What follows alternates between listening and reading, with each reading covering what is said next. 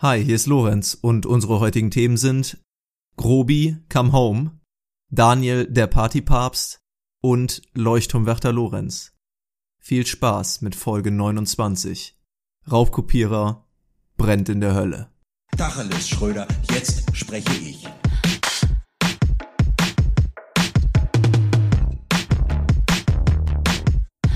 Und auch diese Woche heißen wir wieder herzlich willkommen zu Guten Tacheles, dem wahrscheinlich unerfolgreichsten Erfolgspodcast dieser Welt. Und nicht nur dieser Welt, aller Welten.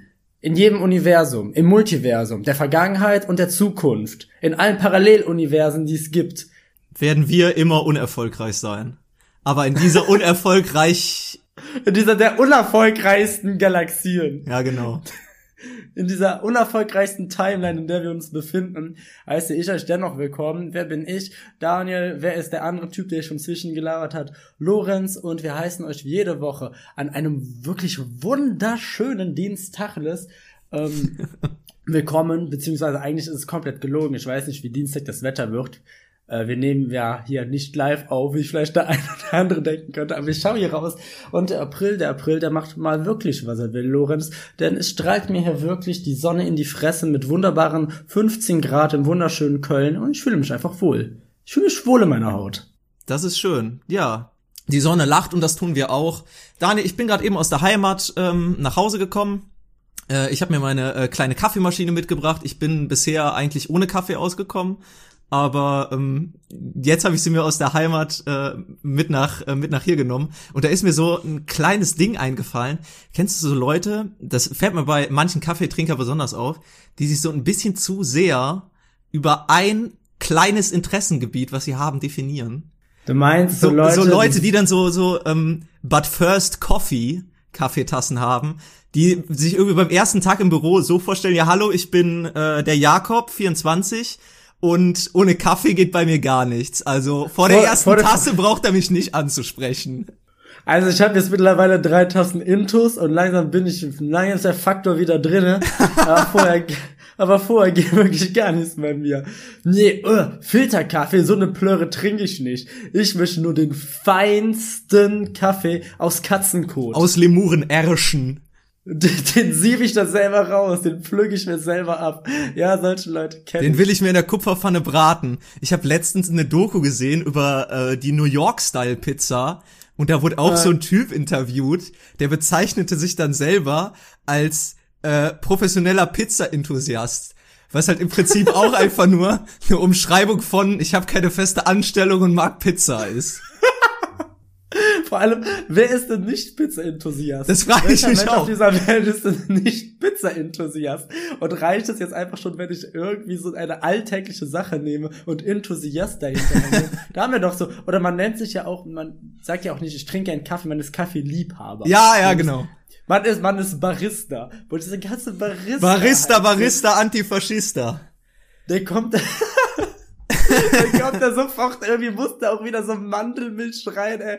Und wenn du dann nicht irgendwie mit Milch, mit diesem Milchschaum gefühlt äh, das Deckengemälde der Sixtinischen Kapelle nachmalen kannst, dann wirst du halt auch irgendwie schon wieder gefeuert. Das ist irgendwie, boah, da kann ich nichts mit anfangen. Ich trinke nämlich absolut nicht gerne Kaffee. Ich bin gar kein Kaffeetrinker. Das, ich kann das an einer Hand abzählen, wie oft ich so im Jahr Kaffee trinke. Und das eigentlich nur, wenn ich wirklich extrem, extrem müde bin. Es geht so weit, ich besitze nicht mal eine Kaffeemaschine. Ich habe mir in meinem Leben habe ich mir noch nie selber, glaube ich, in einer Kaffeemaschine einen Kaffee gemacht. Das ist auch so ein Ding, wo meine Alltagsintelligenz einfach aufhört, wenn mich einer so fragen müsste, wie, ey, kann, kannst du mir einen Kaffee machen? Ich, ich, ich wüsste nicht im Ansatz, wie das funktioniert. Ich müsste mir das halt irgendwie jetzt so, ich würde ich würd mich zusammenblöffen. Das ist so eine Sache, der ich immer aus dem Weg gehe. Ähnlich wie so drucken und faxen und scannen. und alles, was damit zu tun hat. Naja, Daniel, ähm, genug über Kaffee und Kaffeemaschinen ähm, gelabert. Ich habe eine kleine Wochennews für dich, die auch was mit Maschinen zu tun hat. Mit dir selber nämlich. Okay. Ja, ich bin eine richtige Maschine und weißt was auch eine richtige Maschine ist, Daniel? Ähm, Tesla, das Auto. Und ähm, in, äh, in Texas ist es passiert, dass äh, aufgrund eines äh, Fehlers dieses Autopilots von Tesla ein Unfall ähm, geschehen ist und dabei zwei Menschen ums Leben gekommen sind. Und äh, dann äh, titelte, ich weiß gar nicht mehr, welche Nachricht, äh, Nachrichten es war, ich glaube die Tagesschau sogar, wie gefährlich ist Teslas Autopilot? Mhm. So. Und da kann man natürlich eigentlich seinen normalen Menschenverstand einschalten und sich fragen, könnte es vielleicht unvorhersehbare Situationen im Straßenverkehr geben, auf die so ein Autopilotprogramm nicht vorbereitet sein könnte? Ja, aber das ist ja, finde ich, an sich ein super interessantes Thema. Ähm, es gibt ja quasi auch so diese moralischen Dilemmata. Ja, ja, also klar. Es, es, gibt, es gibt, es gibt ja diese Internettests, die kann man, glaube ich, kann man einfach machen und dann werden diese Daten halt ausgewertet und halt eben so eine Software so was eingespeist, quasi, für wen man sich entscheiden will. Das fängt dann an mit irgendwie so, fahre ich jetzt gegen fahre ich jetzt äh, gegen das Kind oder kollidiere ich irgendwie mit einem Mhm, alten Mann, dann mhm. wird das halt immer weiter gesponnen. Was ist, Ja. wenn jetzt allerdings der alte Mann dann irgendwie ein Arzt ist oder sowas? Oder was ist, keine Ahnung, wenn, wenn du ansonsten auch irgendwie gegen eine Leitplanke fährst, also selber umkommst, dann halt immer die Frage, irgendeiner wird hier sterben oder irgendeiner wird zumindest schwer verletzt werden. Und wen trifft es? Weil es sind ja nun mal Situationen und ich würde fast sagen, die, die treten ja in einem Straßenverkehr eigentlich tagtäglich auf. Ja, es ist halt So. diese klassische Gleissituation. Kennst du, Mhm. kennst du dieses, ähm, diese Grafik mit äh, den zwei Gleisen und äh, entweder der Zug wird abgeleitet oder nicht, also entweder, keine Ahnung, ein, ein, ein Mensch stirbt oder Ja. drei Menschen sterben. Ja. Aber was ich dabei interessant finde, ist, ähm, ob die Maschine, also dieser Autopilot, so rein von der Qualifikation her im Straßenverkehr eigentlich äh, besser agieren kann als der Mensch. So Mensch versus Maschine äh, drängt sich mir da irgendwie direkt auf. Und äh, das finde ich irgendwie ganz interessant. Ich würde nämlich tatsächlich dem Programm zutrauen, dass es definitiv äh, sehr viel qualifizierter für den Straßenverkehr ist als so mancher Autofahrer. Ja, ich sag mal, letztendlich ist halt aber die Sache, ich glaube, das sind so Dinge, also jetzt kann natürlich wieder irgendein Ethikprofessor irgendwie kommen und sagen, ah, Leben ist nicht quantifizierbar, irgendeine Kacke, Mhm. irgendwie ein Leben ist gleichsetzen mit irgendwie drei Menschen und sowas, aber das, so denkt man ja halt einfach nicht faktisch. Und ich finde, das ist halt auch immer das Problem mit so Dilemmasituationen. Ähm, der wird quasi, du wirst ja quasi schon in eine, durch die Stellung der Frage wirst du schon in eine bestimmte Antwortecke gedrängt. So, wenn So ich suggestive sage, Fragen meinst du? ja, ja, es bringt ja letztendlich gar nichts, sich auch darüber zu unterhalten, weil was soll denn am Ende rauskommen? Die überraschende Antwort, ja, lieber rette ich drei Menschenleben als eins, nur damit dann irgendwie Schlaubi Schlumpf mit erhobenem Finger da stehen kann und sagen kann, ah, aber das darf ja so nicht sein. Unsere moralischen Standards müssen anders sein. Ja, müssen sie vielleicht auch, aber dann muss man da vielleicht eher in einer äh, Präventivsituation halt sagen, okay, wir gucken, dass es gar nicht zu dieser Entscheidung kommt, aber wenn Ja. ich einmal in dieser Lage halt, in dieser einen konstruierten Lage, die ich dir jetzt quasi so serviere, in der du eigentlich nur diese Auswahlmöglichkeiten hast, wo jeder normal denkende Mensch halt, so ist es halt nur mal, sich dafür entscheiden würde, irgendwie jetzt diese drei Menschen zu retten, ähm, und, da, und dann den auch noch dafür kritisieren, ich finde, das ist einfach gar keine fruchtbare Konversation über so ein Thema. Zumal Also es ja auch da keine richtige Antwort im Endeffekt geben kann, weil du kannst das ja auf wahnsinnig viele, ähm, auf wahns aus wahnsinnig vielen Dimensionen betrachten. Es gibt ja wahnsinnig viele Ethikarten, ob jetzt kantsche oder normative oder oder deskriptive Ethik oder so. Da kommen ja alle andere, alle zu anderen Ergebnissen. Und du kannst jetzt nicht universell sagen, ähm, äh, dass die eine jetzt richtig ist und die andere nicht. Man kann halt einfach nur da ähm, darauf hoffen, dass äh, solche Dilemmasituationen nie wirklich so auftreten, beziehungsweise man sich selber dem nicht ausgesetzt sieht. Ja. ja, aber so ist es. Man redet über solche Dinge immer erst, wenn sie eingetreten Ja, das sind. stimmt. There, there's no glory in prevention. Niemand lobt dich dafür, dass etwas nicht passiert Ja, das ist. stimmt, ja. So, das, ist- das, ist- das ist es halt eben. Ähm, aber du hast gerade eben gesagt, der ewige Kampf Mensch gegen Maschine. Und dem sehe ich mich gerade auch wieder vorgesetzt, denn das wird man bestimmt hören. Und ich habe ja letzte schon, Woche schon gesagt, wenn es so eine Sache gibt, die so richtig die Woche, mir so richtig das Leben vermiesen kann, verderben kann, dann ist es Probleme mit der Audioqualität. Und ich glaube, das wird auch diese Woche wieder bei mir so sein. Ich sitze ja in einem bisschen anderem Setup, in einer bisschen anderen Umgebung auch. Und muss das hier so provisorisch, mein Mikro wird, wird hier gerade so, so provisorisch von der Tasse, von der, äh, von der äh, von einer Kaffeetasse gehalten. Ähm, ich habe ich hab mich hier irgendwie über einen halben Raum ausgebreitet, man hört ein bisschen Hall, ich die ganze Zeit, wie ich das wieder hochpegelt, ey, und ich könnte schon wieder kotzen, weil wieder nichts so funktioniert, wie ich das will. Weißt du, nimmst genau die gleichen Einstellungen wie die Woche vorher Und dann bewegst du es einen Zentimeter nach rechts und schon bricht das ganze Konstrukt wieder in sich zusammen. Irgendwas mache ich hier falsch, Lorenz. Daniel, ich Irgendwas mache glaube, hier wir falsch. müssten äh, ein weiteres Thema auf die Liste der Themen setzen, äh, die hier nicht mehr angesprochen werden dürfen. Neben Wölfen, Dinos und der Deutschen Bahn möchte ich, glaube ich, auch im Namen einiger unserer Zuschauer, äh, Zuhörerinnen ähm, sagen, Daniel, hör bitte auf, dich für deine schlechte Audioqualität zu entschuldigen. Bitte. Ich glaube, es nimmt dir keiner übel, außer dir selbst. Ja, Mann, ich weiß ganz genau, aber ich, du bringst dich gerade in eine unangenehme Situation, weil, ähm, wie soll, wie soll ich das jetzt sagen, Lorenz, aber ähm, ich hätte da, ich hätte da eine Wochennews Ja. und vielleicht geht die um den Wolf. Ja, komm. Denn ich habe diese, ich habe diese, du kannst mir, du kannst mir einiges nehmen, ja, ich bin schon bereit auf vieles zu Aber nicht den aber Wolf. Den Wolf, Nimm mir nicht den Wolf. Den lasse ich ja nicht nehmen. Und wir haben uns hier diesen Podcast für wenige Sachen verschrieben, ja. Aber wenn es eine Sache gibt, für die wir uns wirklich aktiv einsetzen, dann ist es für die Aufzüchtung des Wolfes. Und da habe ich diese Woche in der FAZ, ja, eine seriöse Zeitschrift, Loris, eine seriöse Quelle, hat geschrieben, die Wolfspopulation in Deutschland breitet sich wieder sprunghaft aus. Und wenn du dich dran erinnerst, vor einigen Wochen, vielleicht ist auch schon ein paar Monate her, habe ich berichtet, dass die Wolfspopulation in Deutschland immer weiter sinkt. Und dann haben wir uns zum Ziel gesetzt, ich muss ja auch mal die ganzen HörerInnen mal wieder mitnehmen, ähm, die, die uns jetzt erst seit neuestem hören, äh, habe ich quasi gesagt, wir setzen uns hierfür ein, wir machen jetzt öfters Werbung für den Wolf, damit der Wolf halt einfach wieder ein bisschen mehr aus seiner Ungnade herauskommt. Quasi, der Wolf hat ja ein ganz, ganz krasses Imageproblem in Deutschland, weil es gibt äh, die Fabel vom Jungen, der immer Wolf schrie und ihn dann abknallt, der eine 360 No-Scope macht und dem Wolf einen Headshot gibt Eins zwischen die Augen. eins. Eins gegen eins, Knuckle Bear Fight, der Wolf, der verliert gefühlt immer in Deutschland. Das ist ein, das einzige Tier, das in Deutschland einfach richtig gemobbt wird. Es ist wirklich der Wolf. Und jetzt endlich breitet sich die Wolfspopulation wieder aus und ich sage dir, Lorenz, ich führe es monokausal auf diesen Podcast zurück. das kann nicht sein, das kann kein Zufall sein. Wir reden, wir reden über den Wolf und plötzlich, der hat uns gehört, der Wolf. Der hat gesagt, so, wisst ihr was, Jungs? Einer, der mich an mich glaubt, Ja, es gibt da draußen Leute, die supporten mich noch. Und so ist es auch. Und der greift wieder an. Der Wolf greift wieder an. Weiter so. Weiter, Weiter so. Wir feuern dich an. Top-Leistung, Wolf. Wir sind bei dir. Wir fiebern mit. Und vor allem das Beste ist, die Forscher haben auch rausgefunden, die haben dann verschiedene genetische Proben genommen und sowas. Und der Junge, das ist ein Vernünftiger. Der macht nicht mal so viel Inzucht oder es gibt so viele Wildhund-Hybride oder sowas. Nee, der hat mittlerweile wieder einen richtig gesunden Genpool. Das ist doch schön. Oder, das freut mich richtig für den Wolf, dass der auch nochmal zum Ficken kommt. Kann man eine Patenschaft für einen Wolf übernehmen? Hoffentlich. Ich würde gerne den guten Tacheles Wolf. Wie würden wir den denn nennen? Wolf Mahn. Oder ähm, Wolf Biermann. Finde ich auch nicht schlecht.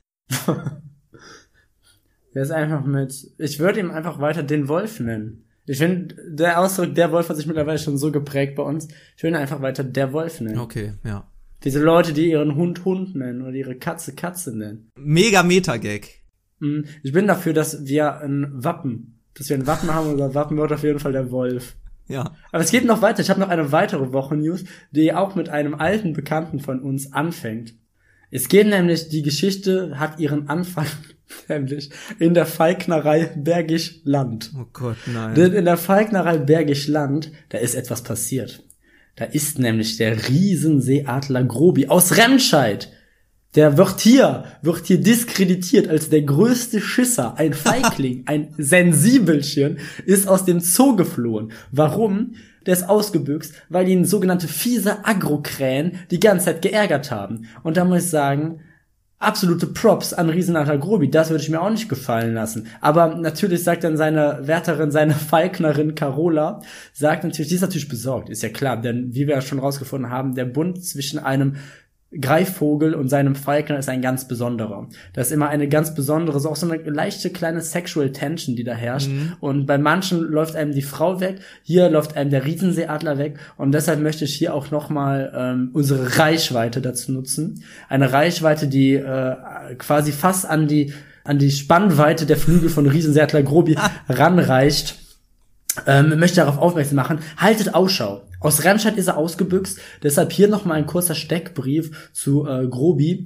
Ähm, er hat nämlich, er sollte, er sollte eigentlich ziemlich leicht zu erkennen sein, denn er hat einen gewaltigen gelben Schnabel, einen weißen Stoß, das ist ähm, Falkner Sprache für Schwanz. Er ist sehr groß und trägt einen Lederriemen. Und außerdem ist er halt der einzige Riesenseeadler hier in der Region. also, es sollte leicht zu erkennen sein. Ähm, ganz wichtig, ganz wichtig an der Stelle, ja, ihr müsst euch wirklich sicher sein, dass er es ist. Der hat eine Spannweite von 2,50 Meter, das ist unfassbar. Ja, nicht zu verwechseln mit Milanen, die gibt es hier öfters. Mhm. Die haben eine Spannweite von 1,70, ja. Da hat der, da hat der, äh, hat die Falknerei Bergisch Land hatte schon ganz viele Falschmeldungen gekriegt. Das waren da aber gar nicht Grobi, das waren Nilane, ja. Ich weiß, das kann dann nicht jeder so erkennen, so auf ähm, 500 Höhenmeter Unterschied, aber der sollte vor allem oft in Regionen zu finden sein, wo es auch viele Fische gibt. Denn der Junge, der, der ist nämlich schon mal ausgebüxt. Das ist also quasi Prison Break, Falkner Edition, die hier gerade stattfindet. Und ähm, beim letzten Mal hat er sich dann auch über Fische und Frösche, irgendwas findet der Junge immer. Kleinkinder bis vier Jahre, irgendwas findet der immer, irgendwas, irgendwas reißt Grauer er sich Dackel. immer. Grauer Dackel, so quasi. Das ist, ist irgendwie gerade Riesenadler Grobi, ist so das verfrühte Sommerloch. Vielleicht hört er einfach äh, den Ruf des Wolfs und die schließen sich zu so einer Gang zusammen oder so. Das Aber was sein. ich ganz schlimm finde, dass jetzt hier in den Medien groß und breit so richtiges Eagle-Shaming so betrieben wird. So, ja, der ist ausgebrochen, der ist ein Schisser, der hat Angst. Ich verstehe gar nicht, warum jetzt hier dieser Drang nach Freiheit so durch den Dreck gezogen wird. Hatten die noch nie Free Willy geguckt? Free Grobi. Free, free, Gro free Groby. Ganz im Ernst, das ist doch wirklich eine Geschichte von von Freundschaft, von von dem von dem Drang äh, in die große weite Welt hinauszufliegen, seine Flügel auszubreiten, den Horst zu verlassen und Nach dem Glück zu greifen. ja, ja, Wie Icarus. Wie Icarus, der zu nah an die Sonne geflogen ist. kann ich gar nicht verstehen. Ganz im Ernst, Free Groby, wirklich, der hat's nicht verdient in Gefangenschaft zu leben.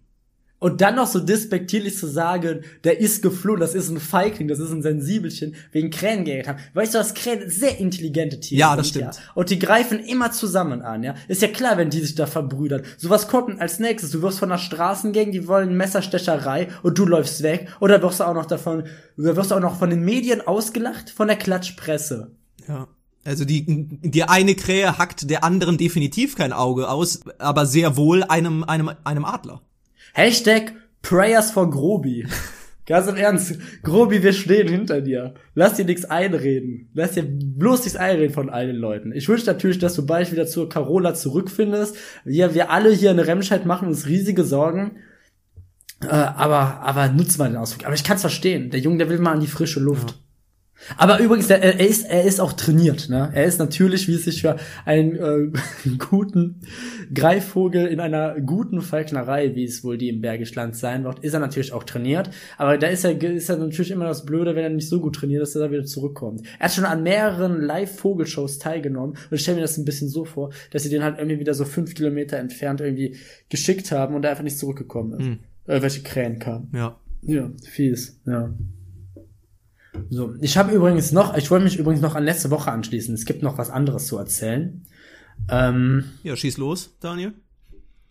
es ist etwas passiert, Lorenz. Ähm, in Amerika, in New Hampshire, um genau zu sein, kam es zu einem großen Erdbeben. Oh, okay. Und ähm, dieses Erdbeben hat dazu geführt, dass wirklich Gebäude, teilweise die Fassaden zerstört wurden. Es, es war es, Bäume sind umgefallen und es, es war es war schon es war schon ein doch merkbares Erdbeben, was sich halt auch über New Hampshire hinaus auch in den nächsten Bundesstaat hinein spürbar war und ähm, das natürlich auch die Leute beunruhigt hat. Aber little did they know, Lorenz. Sie haben sich geirrt, denn sie dachten, sie dachten, es wäre nur ein Erdbeben. Dabei war es etwas noch viel gefährlicheres, was gefährlicheres, was das eigentlich ausgelöst hat. Denn dieses Erdbeben wurde ausgelöst durch, und wir haben letzte Woche drüber geredet, eine Gender Reveal Party. Nein. Ich habe es schon gesagt, der Untergang der westlichen Welt Gott. wird eine Gender Reveal Party sein. Was war passiert? Diese egozentrischen Arschlöcher, um einfach auch hier nochmal die HörerInnen abzuholen, die letzte Woche nicht gehört haben. Gender Reveal Party ist anscheinend der neueste Hit in Amerika, teilweise auch schon in Deutschland, wo ich halt einfach wirklich wie gesagt, egozentrische Arschlöcher versuchen, gegenseitig einfach zu überbieten mit irgendwelchen extravaganten ähm, Reveals des Geschlechts äh, ihrer Kinder. Die Zeiten, die Zeiten, in dem man sich im kleinen Kreis getroffen hat und zusammen vielleicht angestoßen hat, darauf, dass man, dass man schwanger ist und bei Kinder wacht und jetzt weiß, ob es ein Junge oder ein Mädchen ist, sind lange vorbei, Lorenz. Die harmlosen Zeiten, wo man einen, Luft, einen Luftballon hat platzen lassen, wo dann entweder blaue oder rosa Konfettistücke rausgegangen sind oder sonst irgendwas, die sind lange vorbei. Wirklich, die Nein, dunklen Zeiten, die dunklen Zeiten sind vorbei, wurden abgelöst von ähm, rosanen und äh, blauen Zeiten. Noch dunkleren Zeiten. Denn, was ist passiert? Hier hat sich ein, hat sich ein werdender Vater, hat sich, hier steht 80 Pounds of Tannerite, übersetzt ungefähr 36 Kilogramm auf Tannerit, also quasi einen hochexplosiven Stoff, gekauft und ähm, hat den quasi als Anlass genommen zu dieser, zu dieser Gender-Shower quasi zum, zum Hauptakt des Tages, hat die explodieren lassen. Die haben sich allerdings gedacht, jetzt machen wir das nicht zu Hause, jetzt machen wir das an einem sicheren Ort. Und was, was sind so zum Beispiel so sichere Orte, Lorenz, wo man sowas machen könnte? Fällt dir da was ein? Hm, ich weiß nicht, mitten in einer Großstadt vielleicht oder äh, an einem See oder keine Ahnung, ja, in, in einem Bergwerk. Ja, da kommst schon ziemlich nah ran, denn sie haben es in einem Steinbruch gemacht. Und ich sag mal, diese wortwörtlich explosive Mischung, die da zusammenkam, hat dazu geführt, dass einfach ein riesiges Erdbeben ausgelöst wurde. Ich frage mich, was kommt als nächstes? Was wollen die Leute als nächstes machen? Das nimmt ja wirklich, es ist, es ist statistisch bewiesen, dass mittlerweile mehr Leute bei Gender Reveal Partys sterben, als von Haiangriffen. Das ist, das ist eine Stadt, das ist wahr, das ist ein Fakt, das denke ich mir nicht aus. was, was, was soll denn passieren? Was, was, du, du stell dir einfach mal vor, Opa, Oma, was eigentlich meinen Eltern passiert? Ach, Junge, die sind gestorben bei deiner Gender Reveal Party, als sie ein Erdbeben ausgelöst haben, als sie gefühlt eine, eine Explosion kataklysmischen Ausmaßes ausgelöst haben. Das ist wirklich, das ist doch albern. Was machen die als nächstes? Wollen die den, wollen die den First der Finsternis himself beschwören? Werden die irgendwie, keine Ahnung, satanisches Ritual aufführen und dann irgendwie Cthulhu aus der, aus der, aus der Dimension der großen Dunklen irgendwie herbeirufen und der wird dann ganz laut sagen, it's a boy? Was soll als nächstes passieren? Es ist, es, es ist einfach nur noch albern. Wirklich, woran wird die Erde zugrunde gehen, fragt man sich da, ne? Wir haben eine globale Pandemie am Laufen und wir denken, das wäre unser größtes Problem. Aber ganz im Ernst, bei diesen ganzen Gender Review Partys spielen die den Golfkrieg nach und wir machen uns hier, wir machen uns hier Sorgen um, äh, Riesenseeadler Grobi. Ja. Boah, Gott, ey, schlimm. Grobi come home. Hashtag Grobi Ich kann es nicht oft genug betonen und ich sag's jetzt einfach auch noch mal ganz deutlich. Hört einfach auf mit dem Scheiß. So war witzig, war, war witzig bis jetzt, aber jetzt wird's nur noch scheiße. Nee, witzig, witzig war's schon lange nicht mehr. Das ist wie so, das ist so ein bisschen wie so dieses überzuckerte Kind, was kein Ende mehr kennt. so das Gefühl habe ich gerade einfach mit so Gender Reveal Party. Sei, lasst es doch einfach sein. Ja, das ist so, wie wenn du so richtig Scheiße gebaut hast, damals im Kindesalter, und ähm, auf einmal auf einmal fragen sich alle so um dich herum, oh mein Gott, wie ist das passiert, wer hat das gemacht? Und äh, alle stellen irgendwelche Nachforschungen an und versuchen irgendwie nachvollziehen, wie jetzt, äh, keine Ahnung, die teure Vase von Mutti den Schrank runtergefallen ist. Und irgendwann ist es dann einfach zu spät zuzugeben, dass du es warst. Irgendwann ist ja. es einfach viel zu weit fortgeschritten und die Katastrophe hat sich viel zu sehr ausgebreitet, um halt einfach da die Reißleine zu ziehen und zu sagen, ja hier Leute, ich war es, war scheiße und ich höre damit auf. Aber ähm, nee, die Gender Reveal Partys kennen kein Ende. Naja. Zum Thema Reißleine ähm, kann ich aber äh, noch was beitragen äh, in meiner privaten Woche, falls wir oh, ja. dazu übergehen wollen, Daniel. Sehr gerne. Denn wie ich eben schon angedeutet habe, ich kam aus der Heimat. Ich war dieses Wochenende ähm, bei meinen Eltern zu Hause und es war natürlich wunderschönes Wetter. Ich habe mir sogar einen Sonnenbrand geholt, als ich im Garten gearbeitet habe. Hab ich auch. Ich habe es geschafft, mir einen Sonnenbrand zu holen. Ich war gestern einfach mal fünf Stunden draußen und ich habe es geschafft bei bei 18 Grad, bei lauen 18 ja. Grad. Ich habe die ganze Fresse verbrannt. Was ist da eigentlich Ganz los? schlimm. Ich weiß nicht, was mit meiner Haut los ist. Ich meine, ich bin eigentlich eh schon recht empfindlich, aber bei dem Wetter hätte ich es mir wirklich nicht zugetraut, dass ich da einen Sonnenbrand ähm, bekomme. Das ist das Ozonloch, Lorenz. Ja, genau, wahrscheinlich. Wahrscheinlich sind die Gender Reveal Partys schuld. Vermutlich. Naja, jedenfalls, was macht man so an einem äh, entspannten, herrlich, herrlich sonnigen Apriltag? Man könnte sich vielleicht in den Garten legen, vielleicht einen kleinen Cocktail genießen oder eine Orangina oder vielleicht macht man einfach eine kleine Radtour. Nein, man mäht Rasen. Der spießbürgerliche Deutsche mäht Samstag Rasen. Und dazu wurde Stimmt. ich verdonnert. Und Stimmt. ich sag mal so, ich hab wirklich, es gibt wenig, wenig Aktivitäten rund um Haushalt und Haus, die ich so sehr hasse. Wirklich. Mit einer unbändigen Wut, richtig mit Inbrunst. Ich hasse Rasenmähen. Ich hasse es wirklich abgrundtief. Es, es hat damals so bei mir angefangen, ähm, als Jugendjob, das war so mit einer der ersten Geldquellen damals äh, in der Nachbarschaft. Da wurde dann halt äh, der kleine, der kleine Spitzbube Lorenz gefragt, ob er vielleicht für 10 Euro Rasen mähen wollte. Und äh, das hat man natürlich auch damals gerne gemacht, war eine zuverlässige Geldquelle und da gab es vielleicht auch noch ein Klümpchen dazwischen von, von den älteren Nachbarn. Aber ähm, Die übrigens immer schon mindestens seit einem Jahr in einer Plätzchendose liegen, wo aber sonst eigentlich auch nur Nä Nähzeug drin ist. Ja. So, so sind nämlich die Süßigkeiten bei alten Leuten. Das sind immer zu harte Gummibärchen. oder Hustenbonbons, die dann einfach zweckentfremdet werden als Süßigkeiten und die sind Das auch schon. Du merkst auch schon, dass die schon einmal richtig weich geworden sind und dann Mhm. wieder hart, weil sie sich gar nicht aus diesem Papier lösen lassen. Ja, die haben sich schon einen Sommer liegen die mindestens da, weil die schon, weil die schon so äh, leicht angeschmolzen sind, aber sich dann wieder verhärtet Ja, haben. genau. Naja, zurück zum Thema Rasenmähen. Und das hat sich äh, jahrelang im Prinzip dann so weitergeführt. Ich habe es echt ewig gemacht in meiner Nachbarschaft. Ich habe wirklich so weit gedacht, dass ich äh, nach der Schule eine Karriere als äh, Greenkeeper einschlage, weil ich wirklich ich, ich bin ehrlich zu dir, Daniel. Ich würde mir einfach selber zusprechen, dass ich äh, mehr Erfahrung in den fünf Jahren, die ich Rasen gemäht habe, äh, gesammelt habe, als, keine Ahnung, jeder, jeder Golfplatzwacht äh, in einem Club in zwei Jahren. Würde ich mir einfach, Jeder Caddy. je, würde ich mir einfach selber zusprechen. Du bist der Caddy, du bist der Caddy der alten Leute, du bist der Vorort-Caddy, bist du. Aber nicht allein mit dem eigentlichen Akt des Rasenmähens ist, dem wäre ja nicht Genüge getan, wenn ich mich darüber Mhm. hier aufregen würde. Denn es geht halt einfach um dieses Gesamtkonstrukt. So, schon allein, es fängt schon mit dem Rasenmäher an. Es fängt schon mit dem Rasenmäher an, da krieg ich halt auch schon einfach zu viel. So, Elektrorasenmäher, natürlich, diese mögen umweltfreundlicher sein, aber da hast du dieses ewige, leidige Kabel, äh, dieses ewige Thema mit äh, dem Kabel und natürlich fährt man da auch mal drüber. Benz bei Benzinrasenmähern hast du das nächste Problem, weil da funktioniert das dann mit dem Zugseil und dem Starten nicht und nach, keine Ahnung, zehn kläglichen Versuchen säuft das Ding dann endlich ab und du kannst erstmal die nächste Stunde nichts machen. Und Chassis ist die nächste Problemzone. Entweder es ist aus Plastik oder halt aus Metall. Und das Ding rostet dir unter den Fingern weg.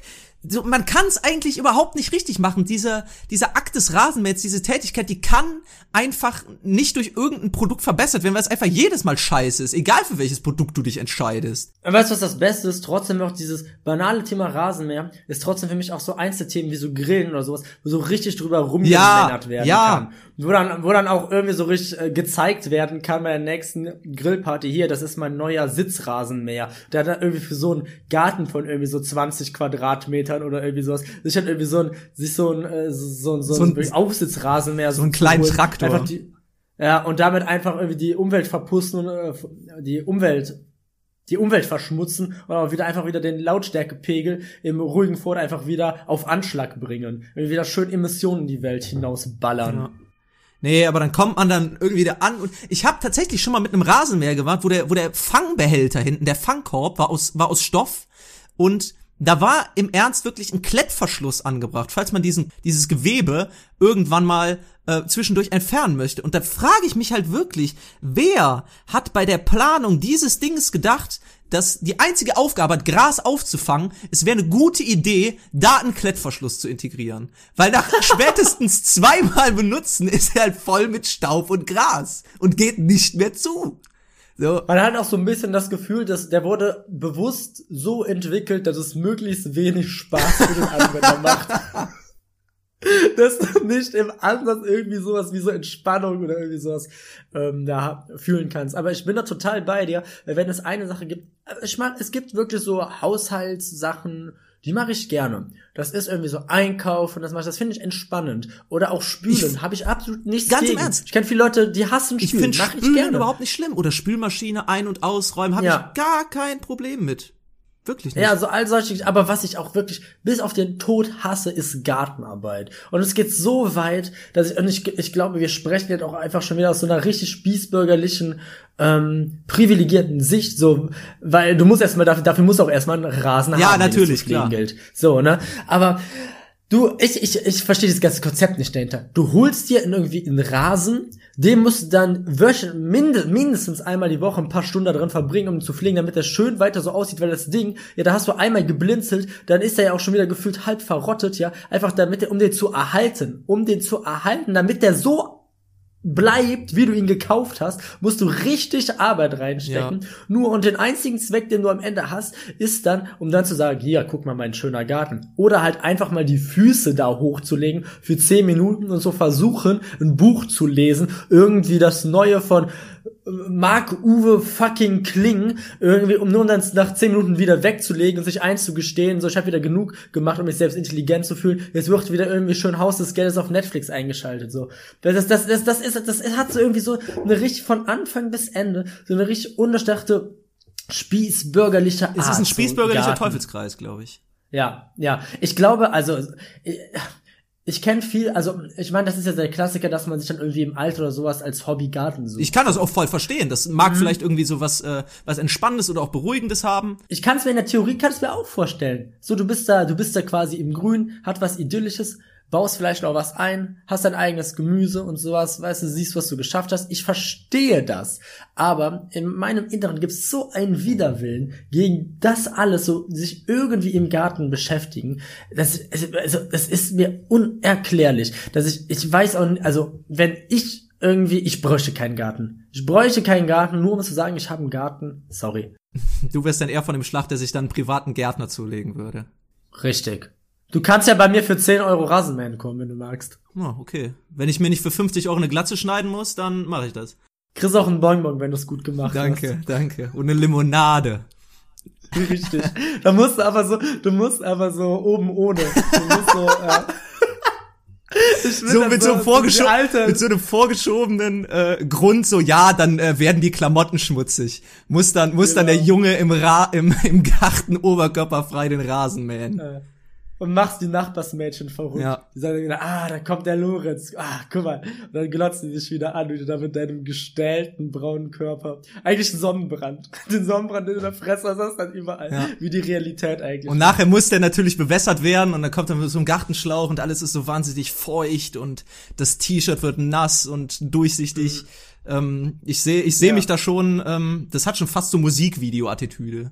Ja, ja. Und ich bin, ich bin, ich, ich, ich stehe dann da so mit so einer, mit so einer Zigarre, aber mit so einem Zigarettenhalter, weißt du, und äh, fühle mich wie so die Witwe in den 50ern, die Landherrenwitwe oder sowas, die sich da, die dann da ihren, äh, die, ihren Toyboy dann ansieht da. Und ja, hm, Junge, du arbeitest aber hart hier. Willst du eine Limo haben? Ja. Naja, das war mein Wochenende. Äh, Rasenmähen und Sonnenbrand. Äh, ich würde eigentlich das Thema nehmen, äh, das Motto nehmen, Rasenmähen und Sonnenbrand, aber mir ist gerade eben was Besseres eingefallen, grüne Hölle, würde ich's nennen. Die grüne Hölle. Grüne Hölle finde ich ja, gut. ich bei dir. Ja, finde ich gut. Ja, ja. Ähm, ja gut, dann gehe ich mal zu äh, meiner privaten Woche über. Und ich sage mal, da geht es direkt weiter mit Natur Naturverbundenheit. Und wie fange ich die Geschichte am besten an? Ich glaube, da muss ich ein bisschen ausholen. Es war einmal. Ähm, mh. Gerade während Corona ähm, war ich sowieso auf der Suche nach neuen Hobbys, die man auch von zu Hause machen kann. Im Rahmen dieser Überlegung ist unter anderem ja auch ein bisschen dieser Podcast dann entstanden, der ein bisschen weiterentwickelt wurde. Und jetzt treffen wir uns ja einfach einmal so in der Woche in so einem wöchentlichen Format und haben ja eigentlich ein schönes Hobby von zu Hause. Ne? Man muss nicht raus, wir können ja telefonieren und man hat immer, man wird einem wird nicht langweilig. Und genauso habe ich dann gedacht, hey, so diese ganze Mediengestaltung und sowas macht ja echt Spaß kauf dir doch einfach mal eine gute Spiegelreflexkamera. So, ja, klar, ich weiß, das ist heute ein bisschen vorbelastet. Jeder, jeder Hippie, jeder, jeder Typ hier versucht, Jeder zugezogene Berliner hat so eine. Ja, klar, das, das gehört mittlerweile ist das en vogue, da muss man das haben, wenn man was auf sich hält als, als Hipster.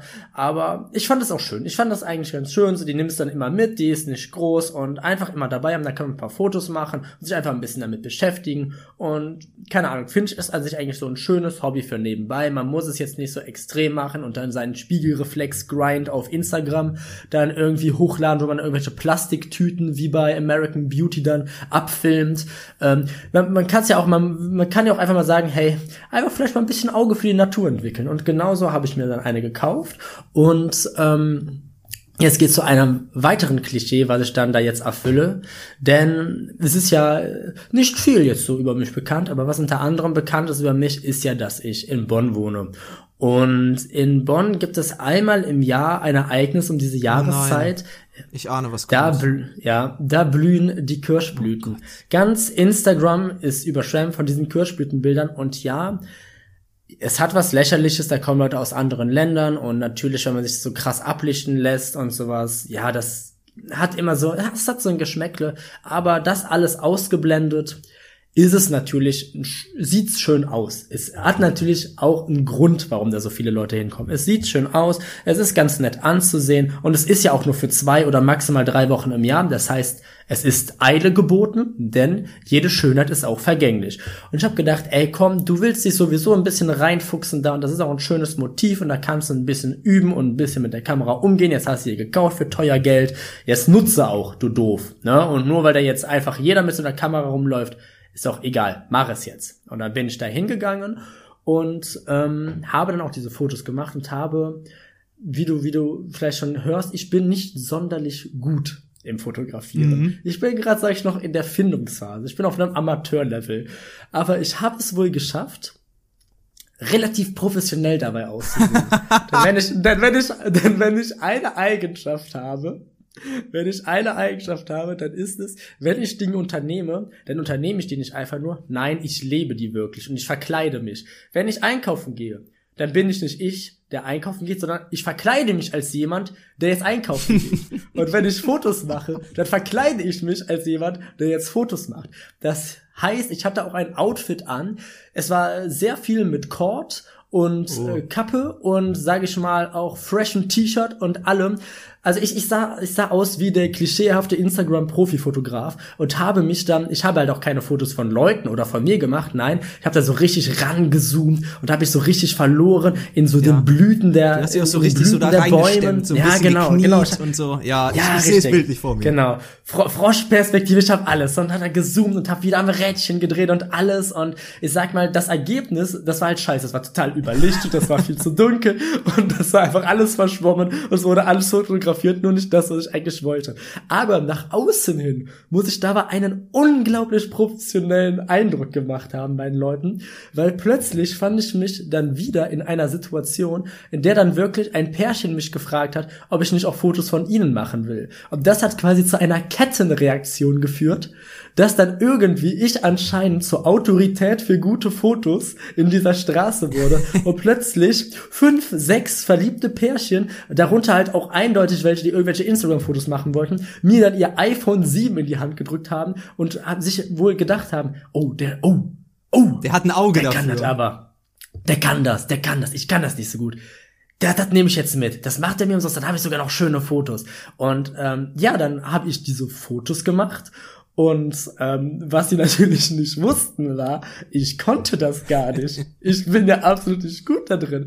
Was letztendlich dazu geführt hat, ich habe natürlich auch beim Fotomachen mit diesem Handy, mit dieser Handykamera, und was willst du aus so einer Handykamera rausholen? Jetzt kommen wahrscheinlich irgendwelche Hobbyfotografen, die mir sagen, da kannst du richtig viel rausholen. Und das glaube ich auch. Aber man darf nicht vergessen, ich habe da gar keine Ahnung von. Daniel ist also völlig unqualifiziert.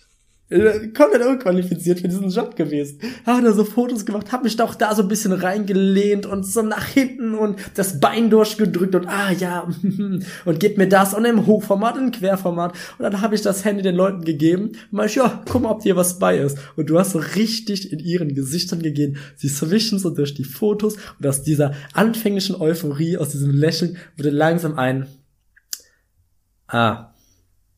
Ja. Ähm Danke.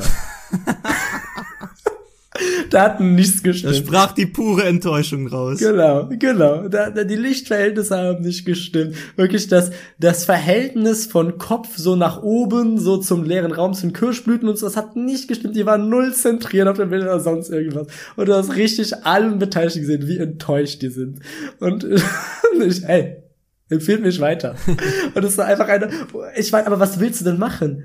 Ich meine, ich hab, ich, es kam total rüber, die, die, die haben alle gedacht, ich könnte das, aber was willst du? Die fragen dich, kannst du Fotos von mir machen? Und dann sage ich natürlich ja. Ja. Ich kann ja nichts für deren Erwartungshaltung. Das ist dann halt wieder diese Situation, wo es irgendwie dann so, es zu spät ist zuzugeben, dass es, dass eigentlich du gar kein Fotograf bist. Das erinnert mich ein bisschen Ja. an, Aber es wurde ja auch nie, es wurde ja auch nie gefragt, bist du Fotograf? Ach so, ja. Es, es, es, es, es, es stand ja nie so direkt im Raum, aber dadurch, dass plötzlich halt wirklich gefühlt so eine Schlange vor mir stand an Leuten, die alle nacheinander von mir fotografiert werden wollten, hat sich einfach dieser Mythos um meine Person aufgebaut, dass ich jetzt plötzlich anscheinend, wie gesagt, die Autorität quasi der Paul Ripke der Kirschblütenfotos wäre. ja, das erinnert mich daran, dass ich ja auch zum wiederholten Male habe ich ja auch hier schon mal im Podcast erzählt, in irgendwelchen Modegeschäften für einen Verkäufer gehalten wurde, weil ich anscheinend einfach nur wichtig aussah oder so.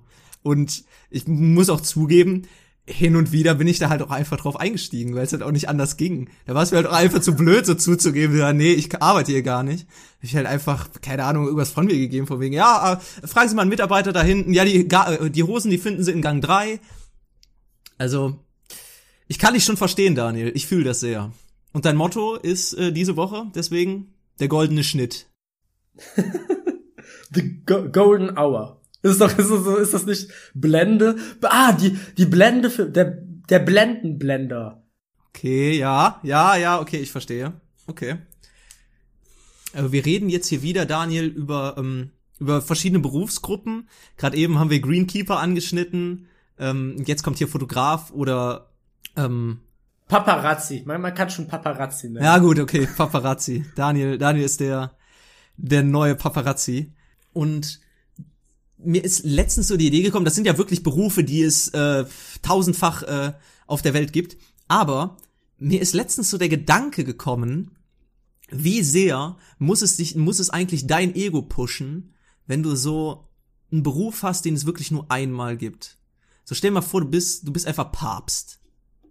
So, wie, wie krass muss sich das einfach anfühlen, wenn du so, wenn du so weißt, so, na, mich gibt's nur einmal. Dieses Amt, da bin ich der Einzige, der es bekleidet. Auch einfach, keine Ahnung, Bundespräsident von Deutschland oder so. Gibt's ja auch nur einen. Das muss Ja. wirklich ein wahnsinniges Ego-Ding sein, so. Ich glaube, ich glaube, das gibt dir so richtig Selbstbewusstsein.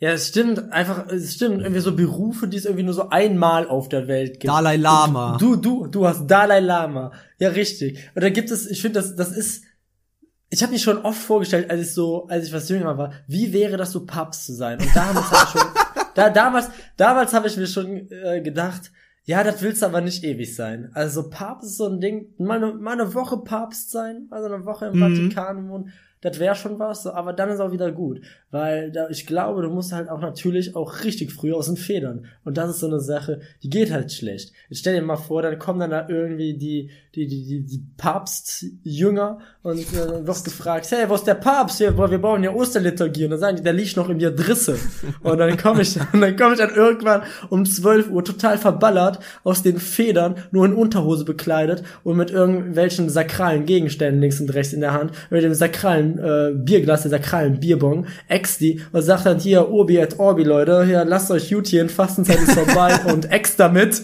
und stehe dann da Papa Ante Portas und äh, macht quasi so ein Großevent daraus auf dem, wie heißt der, auf dem, auf dem Paulusplatz? Nee, wie heißt der, wie heißt der? Äh, du meinst, In Rom. Du meinst, ähm, Petersdom ist es auf jeden Fall. Ich weiß nicht, Petersdom. wie der Platz davor heißt. Müsste ja auch. Ja, du Petersplatz weißt, was ich meine, und, und, und fordern da zum, äh, zum Gruppenbesäufnis auf, so, weißt du? Das wäre vielleicht so einmal lustig, aber ich glaube, kannst du so als Papst gefeuert werden? Können sagen, du bist uns nicht geistlich genug, du wirst außerordentlich gekündigt, so, und dann packst du dann irgendwie so deine sieben Sachen in so einen kleinen, in so einen kleinen Papst, äh, in so einen, in so, in so einen Papstkorb ein und gehst dann weg und wirst dann irgendwie so Schuster oder so, irgendwie sowas. ist, ist das irgendwie so? Und meldest dann Hartz IV an? So, was machen sie denn einmal? Was machen Päpste, wenn sie durch sind? Aber meistens endet das ja mit dem Tod. Dass der Ratzinger damals äh, abgedankt hat, das war ja nur eine, eine, eine Ausnahme. Aber vielleicht kann man da auch irgendwie Ja. so ein Misstrauensvotum oder so einreichen. Kann, ja, stimmt. Aber ich kann mich dir schon äh, dich so schon sehr gut vorstellen. Du wärst dann so der Partypapst für eine Woche. Dann, Mhm. Ja, weil genau. Residenz würde auf Mallorca verlegt werden. Ich würde quasi direkt irgendwie mit Jürgen Drees, König von Mallorca, zusammenwohnen. Da gibt's einfach den König von Mallorca und den Papst und zusammenwohnen in so einer Männer-WG. Ähm, und dann halt einfach jeden Tag irgendwie so einen Humpen kalte Muschi dann einfach so zum Frühstück trinken. Klar. Klare Sache. Und nebenbei wird gesegnet. Das ist mein Blut, das für euch hingegeben wird. Kalte Muschi. Sehr gut. Und dann, der Hostie wird dann so ein halber Meter Wurst. So eine, so eine Bratwurst, die du dir so holen kannst. Und so ein Pommes mit schön dick Mayo drauf. Und dann komme ich an meinem Talar, und so einen fetten Mayo-Fleck Ein drauf. fetter Senfleck noch auf dem Unterhemd. Unrasiert. Unrasiert, ungeniert leite ich die Messe. ja. Ja, aber so Berufe, die, die es nur einmal auf der, auf der Welt gibt oder vielleicht auch innerhalb Deutschlands, ich finde, man darf da nicht zu groß denken. Ich, zum Beispiel habe ich mich letztens gefragt, was meinst du da, wie viel, wie viel Leuchtturmwärter gibt's in Deutschland? Wie, wie, wie viel kann's geben? Ich würde einfach mal sagen, nicht mehr als fünf. Ja, da würde ich so unterstreichen. Und ich glaube, vier davon leben in der Nord leben im Nordmeer. Ja. Leben auf Baltrum. auf Norderney. Norderney bleibt autofrei. Ähm, ja, ich finde einfach so, da, da sind wir, da sind wir bei einem Thema, das wir mal in einer unserer ersten Folgen angeschnitten haben, nämlich zum Beispiel Bademeister oder Wachtmeister. Einfach der Beruf des Leuchtturmwärters. Das ist, das ist halt wirklich, das ist halt einfach der Typ, der in dem Turm lebt und das Licht an und ausmacht. Dass das wirklich einfach eine eigene Berufsgruppe mal war, finde ich einfach faszinierend. Und ich bin ehrlich, ich würde es wirklich gern mal eine Woche ausprobieren. Generell gibt es so einige Berufe, glaube ich, in die ich eine Woche lang einfach mal gerne reinschnuppern möchte. So ein Schnupperpraktikum. Schnupperpraktikum. Schnupperpraktikum als Leuchtturmwärter oder als Dalai Lama oder als Papst oder als Präsident der Vereinigten Die natürlich Staaten. Alle gleich zu, äh, gleichzusetzen sind. Ja, ja, klar. Ja. ja, wobei der Leuchtturmwärter, der passt ja noch auf, dass keine Menschen sterben. Wenn der nicht da ist, dann können auch immer so Schiffe kollidieren. Also der ist schon wichtig. Ja. Ja, stimmt eigentlich. Also der Leuchtturmwärter, da hab ich immer dann wirklich so ein so ein so, So einen bärtigen alten Mann. Ja, so einen verharmten Eremiten Ja. auf so einer, auf so einer Insel, äh, auf, so, auf so einer steinigen Insel mitten im Ozean, und der irgendwie so eine Nussschale, das Schiff von dem ist auch Ja. wirklich eine Nussschale, dann irgendwie so rüberschippert zum Festland, einmal zum Wochenmarkt, aber da dann halt auch einfach nur den Leuten entgegengrunzen, sich dann irgendwie so Fisch holt, weil er kennt ja nichts anderes, Genau. und dann quasi seinen Lebtag dann einsam bei Wind und Wetter, diesem Leuchtturm, das ist auch eine Berufung. Der trägt auch immer so eine, auch ein, trägt ja. auch immer so eine Mütze und so einen äh, gelben Ja. Regenmantel und, Ja, ist ja, immer so ein genau. bisschen verschroben. So die Leute wissen Ja, nicht so wirklich, was sie mit ihm anfangen sollen. Und der hat so einen so einen äh, wahnsinnig ungewöhnlichen Namen, irgendwie so Skipper oder so. Und er so, ah, da kommt wieder der alte Skipper, der ist komplett verrückt. Man sagt, der hat irgendwelche Leichen in seinem Leuchtturm gebunkert. Und dann hängt er irgendwie in so einer Nur einmal Hafenkneipe sonntags. rum. Genau, das ist ja in der Hafenkneipe. Aber da sitzt er auch nur alleine. komplett alleine, raucht, trinkt äh, wahrscheinlich Schnaps pur und äh, ist auch irgendwie so bis zum Hals tätowiert mit so richtig so Ja. traditional Tattoos. Und dann plötzlich sagt so einer Bauhausstil und er kennt sich so auf einmal so richtig random, so richtig krass mit Architektur. Ja, genau. Und du denkst dir, was ist das für ein Mensch? Was hat der für eine faszinierende Vergangenheit so? Der kann ja auch so zu allem so der erzählen. Mann. Der hat irgendwie so Ja, genau, den, der den Gründervater von von Bauhaus irgendwie damals ist er mit dem zur Schule gegangen oder so. Und er so, ja, Ja, ja, ich habe damals so auf dem Fischkutter zusammen mit äh, Angela Merkel die Krabben gepoolt. Oder der hat irgendwie mit 25 alle 8000er bestiegen. oder, oder irgendwie sowas kommt dann so aus dem Nichts. Und das, das ist so Leuchtturm. Ich glaube, das ist auch so ein bisschen so eine grundsätzliche Verschrobenheit. Die brauchst du auch einfach im Jobprofil eines Leuchtturmwärters, sonst wirst du da nicht angestellt. Wahrscheinlich ist das auch so beim Einstellungsgespräch. Wenn du nicht merkwürdig genug bist, wirst du nach Haus geschickt. Ist das da vielleicht auch, wenn wir den jetzt in eine Riege stellen mit so einem Papst oder sowas, ist das eigentlich auch irgendwie, hat ja auch so eine Gemeinde, gibt es da auch irgendwie so, äh, so, so Glaubensgemeinschaft, die einen dann wählen? Und da ist das wie beim Dalai Lama. Beim Dalai Lama ist ja noch richtig cool irgendwie. Das hat ja noch so einen richtigen Flair. Der ist ja quasi, du suchst ja nicht aus, Dalai Lama zu sein. Du hast irgendwie so zigtausende Spielzeuge, gibt es antike Spielzeuge. Dann werden sie die ganzen Neugeborenen, müssen dann da antanzen. Und nur wenn du so die vier richtigen Spielzeuge in der richtigen Reihenfolge aussuchst, dann bist du quasi der reinkarnierte Dalai Lama und wirst du plötzlich, ob du willst oder nicht, zum, zum geistigen Oberhaupt von irgendwie so großen Teilen Asiens. Bist irgendwie, bist irgendwie so der, der religiöse Führer von zig Millionen Menschen. Ich glaub, und meinst, das ist auch so bei so einem Leuchtturmwert? Ich glaube, so ist es auch. Also wahrscheinlich muss dann äh, irgendwie so die, die Sterne in der richtigen Formation äh, stehen. Mhm. Gerade muss irgendwie Flut sein und äh, an einem bestimmten Tag im äh, regnerischen Oktober muss äh, ein Kind von äh, von Norderney, alle Kinder Norderney. Ein, ein, Kind, ein Kind von irgendwie einem Schiffskapitän und einer Hafendirne an einem Fischmarkt geboren werden und dann bist du wahrscheinlich Leuchtturmwärter. Da kannst du auch nichts gegen machen, das ist so eine Bestimmung. Mhm. Ja, ja, du wirst ja wahrscheinlich auch schon direkt mit diesem gelben Regenmantel kommst du auf die Welt. so war das geschehen. Der Auserwählte. Es hat so ein bisschen was Biblisches. Ja, stimmt.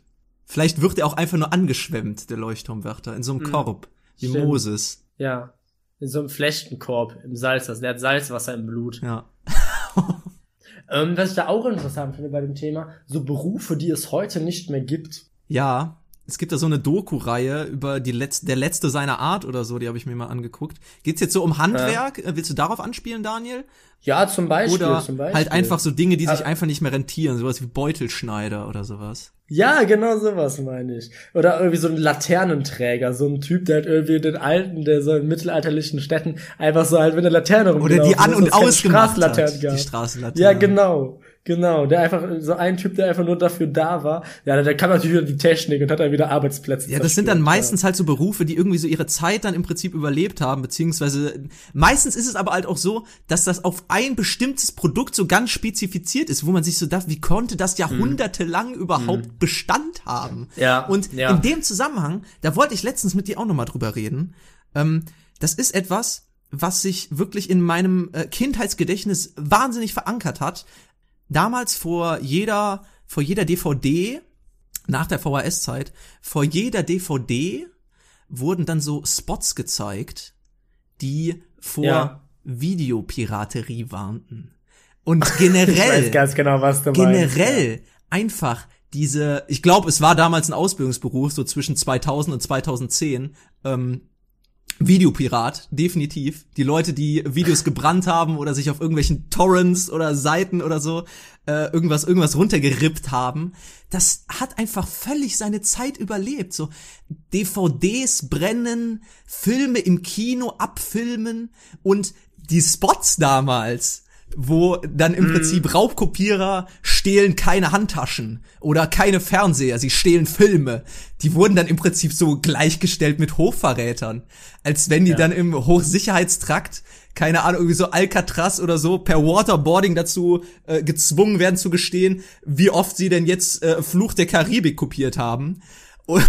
Und das wurde so gehandhabt, als wäre das so das schlimmste Verbrechen aller Zeiten. Ich meine, klar, natürlich kann man da sagen, markenrechtlich und die äh, Leute, die die Filme produzieren und die Schauspieler etc., die müssen daran verdienen, natürlich. Aber dass das einfach wirklich so ad absurdum geführt wurde, als wäre das, das das das Schlimmste, was man überhaupt begehen kann. Und wirklich, das hat sich richtig eingebrannt in mein Gedächtnis, diese, diese Anti-Raubkopierer-Werbespots. Ja, ja, die dann so mit richtig äh, dramatischer Musik unterlegt und der Raubkopierer wurde eigentlich so dargestellt, wie heutzutage eigentlich nur Hacker dargestellt werden, so mit Kapuze im Gesicht. Dann wurden viele Jump Cuts drin, ja. es wird nah rangezoomt und sowas und da kam immer die Polizei rein. Oder es wurde so richtig auf die emotionale Art und Weise. Da bleibt mir immer diese eine Werbung im Gedächtnis von dieser Mutter. Mit den Kindern, die vor dem drei Knast Kindern, singen die vor dem ja. singen. Warum? Weil der Typ Raubkopierer war.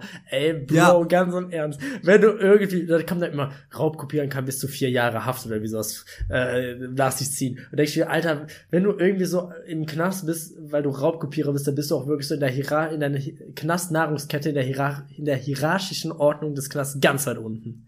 Weißt du, ganz, ganz weit unten. Ja. Dann bist du quasi der Einzige, der noch unter dir ist, sind dann irgendwie so Vergewaltiger oder so. Und dann kommen Raubkopierer. Du hast so wirklich absolut gar keine Street Credibility. Das sind dann irgendwelche, das ist dann, das ist dann irgend so ein Justus, der dann irgendwie, keine Ahnung, für Marie aus seiner Klasse, weil die mal gerne High School Musical 3 gucken wollte oder sowas, den dann runtergezogen hat und schon bum, bum, bum. FBI, open up. Ja. Dann kommt SEK-Kommando, Hundertschaft kommt rein und schon zack, bist du vier Jahre im Knast. So funktioniert das doch nicht. Das ist so eine, so eine Panik machen. Vor allen Dingen, als würde das auch irgendeinen signifikanten Aus, eine signifikante Auswirkung auf die Filmindustrie haben. Hat es nicht, glaube ich einfach nicht. Es war ja, Ja, auch damals ja, so, ist ja. mir auch in dem Zusammenhang eingefallen, mindestens einer in deiner Klasse damals hat gerippt. Es gab immer so einen Ja, in der ist so. Klasse, der sich wahnsinnig viel Musik und Filme und so gezogen hat und dann irgendwann Mhm. so innerhalb von, äh, keine Ahnung, der Abstand von drei Jahren hat dann äh, immer mal irgendwer erzählt, ja, ich habe äh, Abmahnung oder so bekommen, ich muss 300 Euro Strafe zahlen. Es gab immer so jemanden im Ja, Jahrgang. ja, ja, ja. Und das, ich glaube, ich glaube, wir haben schon mal irgendwann drüber so geredet. Es war für mich, ja, es wäre für mich der absolute Albtraum gewesen. Das ist einem aus meiner Klasse damals sogar passiert, der muss dann irgendwie 1000 Euro zahlen und sowas. Das war für mich halt eine astronomisch hohe Ja, Zahl. klar.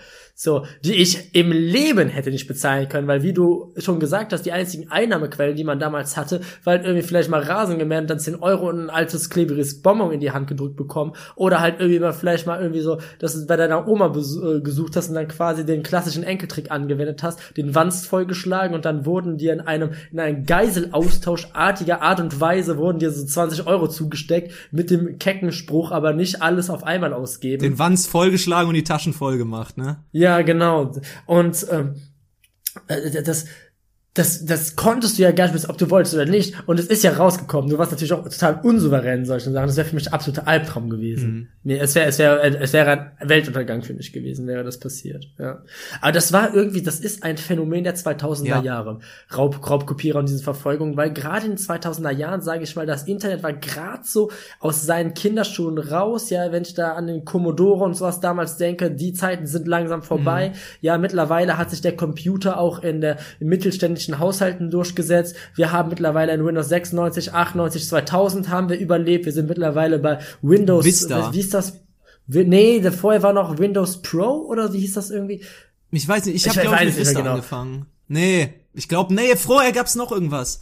Ich weiß auch nicht mehr, wie es heißt. Ach, ich komme auch nicht mehr drauf. Und das, das waren so die Zeiten so. Und so zwischen Windows 2000 und äh, Windows Vista, wo auch das Internet einfach eine richtig gesetzesfreie Zone Mhm. war. Wo es für nichts noch so richtig Regeln gab. Alles war eine Grauzone. Leute konnten eigentlich alles machen, was du wolltest. Ich weiß noch, mein Bruder war damals sogar, weil meine Eltern dachten, das wäre bestimmt eine gute Investition. Da war der sieben oder acht, ja, das musste irgendwie Anfang der 2000er gewesen sein. Da haben die den in, in einem Computer Workshop so, Oh. der irgendwie da so einmal die Woche war irgendwie so geschickt, weil meinen, das wird jetzt immer wichtiger und ist auch gut, wenn der Junge das hat. Und dann hat er auch seine eigene Homepage gemacht. Das war ja auch einfach so ein Ding. Da konnte ja jeder seine Ja. Homepage machen. Das war dann etwa so ein neongrüner Hintergrund mit schwarzer Schrift und dann waren da irgendwelche schlechten Bilder dann irgendwie so drauf kopiert und irgendwas von irgendwelchen Boah, das ist auch so ein Phänomen. Es gibt über alles gibt's ein Fan-Wiki. Ja!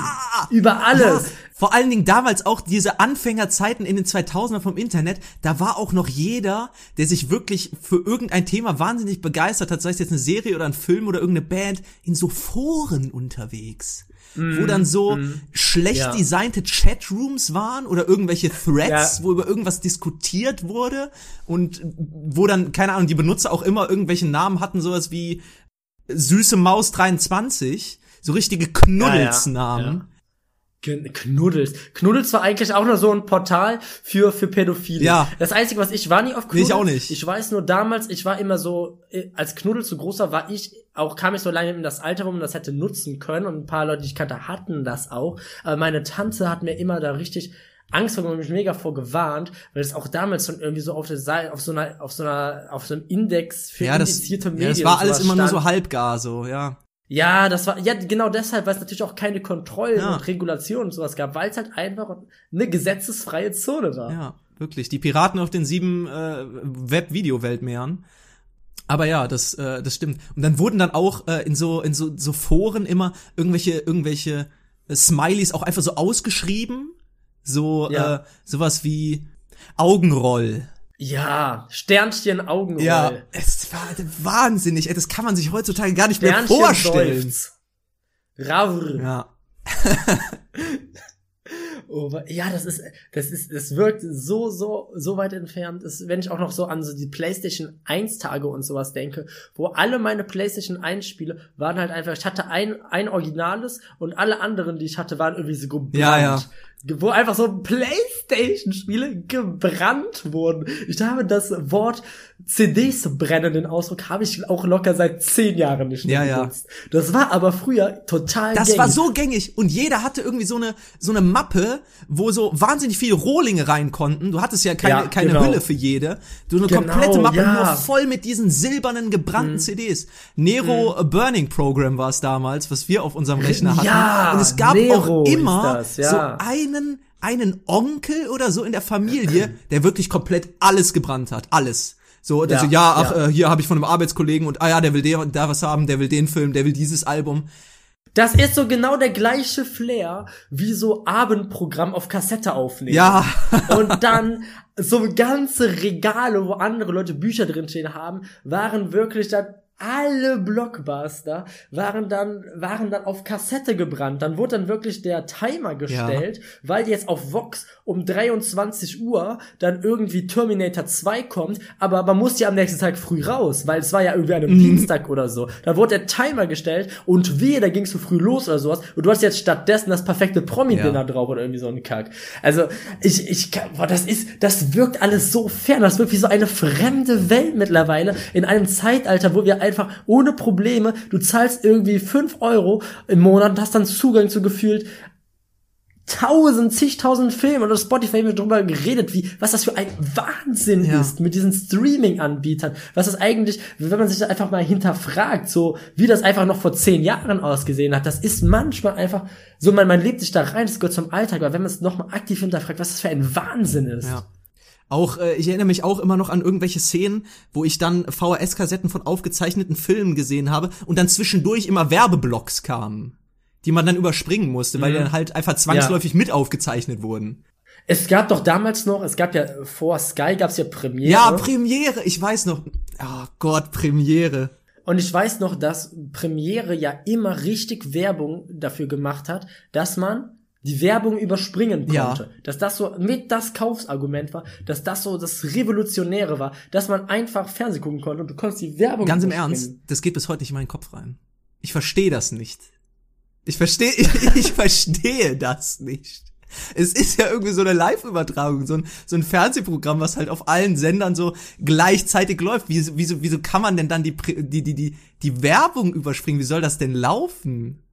Ich verstehe Ich es nicht. jetzt auch nicht, ich kann es ja auch nicht genau erklären, aber wahrscheinlich wirst du dann diesen, diesen, diese, dieses Programm wird dir dann am Tag wahrscheinlich dann zur Verfügung gestellt, jedem individuell und du kannst es dann gucken, wie du magst oder irgendwie sowas. So stelle ich es mir Ja, vor. Ich weiß es sein, nicht, wir hatten das nie. Aber äh, ich, ich das auf jeden Fall, ich habe das aber auch nie verstanden. Aber ich fand, das war, das war irgendwie die Zukunft. Wie kann denn das sein? Oder als die ersten ähm, Touch-Handys Mhm. kamen, das war ja so, das also was irgendwie bei mir so, äh, wo ich so finde, was glaube ich so meine Jugend und mein Aufwachsen total geprägt hat, war, dass mit mir, wie ich aufgewachsen bin, quasi parallel Handys auch so Einzug gefunden Ja. haben. Ich weiß noch, als ich ganz klein war, hatte jeder halt diese, hatte halt jeder diese Bretter. Wie heißt das? Nokia? Dieses Äh, 3010, legendäre glaub harte ich, ist Nokia. das, oder? 3010, ja, genau. Und das hat sich aber so schnell entwickelt, dass als ich dann in der dritten Klasse war, hatte einer bei mir in der Klasse ein Klapphandy. Oh ja. Und das war der neueste Schiebehandys waren da auch das, irgendwann mal so genau. richtig hip. Dann kam, genau, dann kam Schiebehandys und dann kam, kann sich auch noch so an die Blackberry Ja. erinnern, die du so hochgeschoben hast mit der Tastatur. Und das ist auch immer so faszinierend, wenn du irgendwie jetzt so Serien guckst von 2007 oder 2008 oder sowas und da sind dann irgendwelche Businessmänner und sowas, die haben immer diese Blackberries, weil das damals einfach der neueste Schrei war. Und heute guckst du dir das an und lachst drüber, weil es halt einfach kein Mensch mehr nutzt. Du hast jetzt einfach diese Smartphones, das, du hast einfach ich, ich weiß, ich höre mich jetzt an, mit einfach so ein richtig weltfremder alter Mann, aber du hast ja einfach da so einen kleinen, so einen richtig leistungsstarken Computer, diese Handys, wie, wenn du, die sind leistungsstärker als damals irgendwie die Spielekonsolen mhm. und sowas. Und das ist einfach der Wahnsinn. Also das, und ich meine, und dann muss man sich mal vor Augen führen, vor 80 Jahren war der Zweite Weltkrieg. Wie krank, wie krank ist dieser technologische Fortschritt? Weißt du, Sprügner hat einfach die Menschheit gemacht. Zwischen, das finde ich faszinierend, zwischen dem ersten Flugzeug, zwischen dem ersten Flug der Gebrüder Wright und der Mondlandung liegen 60 Jahre. Mhm. 60. Mhm. Das musst du dir mal vorstellen, das ist unfassbar.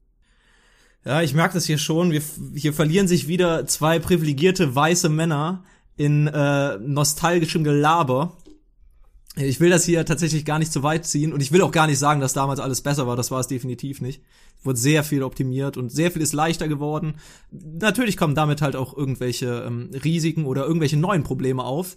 Aber ähm, ja, die kleine nostalgische Reise fand ich gerade ganz schön. Übrigens, falls ihr auch Interesse an kleinen nostalgischen Reisen habt, äh, was ich äh, immer ganz gern mache, ist Künstler oder Bands oder ähnliches bei, äh, bei Google suchen und äh, die alte MySpace-Seite von denen aufrufen. Weil die, Mei Gibt's die meisten gibt es noch. Und ich glaube auch die meisten von den Leuten haben einfach vergessen, was sie da damals alles gepostet haben, beziehungsweise dass die immer noch existent ist. Es ist wirklich Wahnsinn, was man da teilweise alles findet, durch welche Reihen von Videos und Galerien man sich da graben kann. Nur so als kleiner Recherchetipp. Aber das ist es auch, glaube ich, so, warum, warum mir auch dieser Podcast Spaß macht, was auch so eins dieser Motivationsgründe ist, weil ich glaube, letztendlich so, ähm, wenn ich mir das irgendwann nochmal anhöre, oder ab und zu mhm. kommt es ja schon mal vor, dass ich mir nochmal eine unserer älteren Folgen anhöre, auch wenn ich dann ganz, ganz hart cringe und mich jetzt selbst schon gefühlt zwei Wochen, nachdem ich eine Woche eine Folge aufgenommen habe, habe ich mich schon davon entfremdet, was ich da gesagt habe. Aber dadurch, dass wir ja immer irgendwie so äh, wöchentliche News und sowas, also zumindest wie unsere Woche waren sowas bringen, hat es natürlich auch so einen kleinen Zeitkapselcharakter mhm, irgendwie genau. so für mich. Und es ist natürlich jetzt auch nochmal ein ganz spezielles Jahr, glaube ich, in unserem Leben, was dann irgendwie in irgendeiner Art und Weise abgezeichnet wird.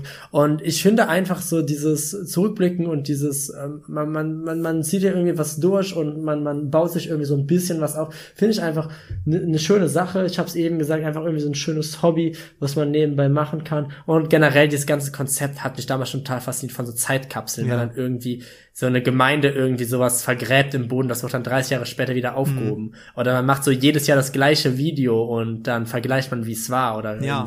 im, im, Abstand von fünf Jahren. Oder irgendwie sowas. Oder jetzt wurde ja auch aufgerufen, es kommt jetzt bald wieder zum Mondflug, das weiß nicht mehr, das gibt's ja viele Kriterien, die reinspielen, wann man zum Mond fliegen kann. Und ähm, da wurde jetzt auch von der NASA wurde jetzt dazu aufgerufen, können Leute halt äh, ihre Privatgegenstände da hinschicken, da kannst du dann halt irgendwie ausgewählt werden und die können dann zum Mond mitfliegen. Und es gibt ja auch schon tausende Geräte, wo dann irgendwie verschlüsselte Nachrichten, unsere Kul Aufzeichnung von unserer Kultur und ja, sowas. die in die Sphäre geschossen wurden genau in irgendeiner verschlüsselten, binären Art und Weise, wo Wissenschaftler gesagt haben, jede Zivilisation mit Entwicklungsstufe so und so wird die halt entschlüsseln können, weil ich auch wieder, was einfach alles, was ich mir wie vorstellen kann, so übersteigt. Und dann, dann sehen die das und keine Ahnung, das erste, was die hören, ist dann irgendwie Dark Horse von Katy Perry, ist unseren Podcast! ist unsere Podcast. Wir wollen den Podcast ins Weltall schießen. Wir sind der interstellare Podcast. Wie ich den Podcast angefangen habe, will ich ihn auch aufhören. Ähm, der unerfolgreichste Erfolgspodcast dies und jenseits unseres Sonnensystems. Und damit übergebe ich dann an dich, Lorenz. Gib uns die Abmoderation. Wenn ihr uns ähm, heute hört, beziehungsweise diese Folge hört, dann hört ihr uns, solange wir noch Indie sind. Und damit das nicht so bleibt, gebt uns gerne Rückmeldungen. Die übliche Adresse kennt ihr. Ich werde sie jetzt nicht wiederholen. Äh, verbreitet diesen Podcast, zieht ihn euch von mir aus auf Stick, äh, rippt den irgendwo runter auf, weiß ich nicht, Zippy Share oder äh, brennt den von mir aus auf äh, CD. Es ist mir herzlich egal. Download, downloadet euch den illegal. Ihr habt, ihr habt unseren Segen, glaube ich. Ich spreche für Daniel mit. Downloadet, downloadet euch die Finger auf. Und ähm, ich äh, würde einfach mal äh, schließen mit Norderney bleibt autofrei in der nächsten Folge Guten Tacheles. Sie denken, sie hätte mich ausgetrickst. Mich, Urs Sittlenthal, Podcast-Präsident. Doch dabei bin ich es, der zuletzt lacht. Ich habe Mailware auf ihrem Server installiert und wenn sich der Trojaner einmal ausbreitet, dann sagt deren Firewall AD. meinem Profi-Hacker-Setup werde ich nun all ihre kleinen, schmutzigen Geheimnisse ans Tageslicht bringen. Und dann heißt es auf Wiedersehen, guten Tacheles. So, jetzt kriege ich sie dran. Guten Tacheles, dass ich nicht lache. Ein Wunder, dass die beiden Idioten sich überhaupt so lange halten konnten. Bald wird meine wunderschöne, qualitative Podcast-Landschaft wieder erblühen. Ha, ich bin drin. Jetzt nur noch die richtigen Dateien finden. Was haben wir hier für einen Ordner? Neue Rubriken? Nein, das ist es nicht. Falkner-Witze? Oh Gott, bloß nicht. Ah! Hier der Ordner ist vielversprechend. Top Secret Podcast Projekt. Da haben die beiden also ihren Dreck am Stecken. So, jetzt nur noch auf den Stick überspielen und abhören, was ich eigentlich hier habe. Eine Radioshow? Um Gottes Willen.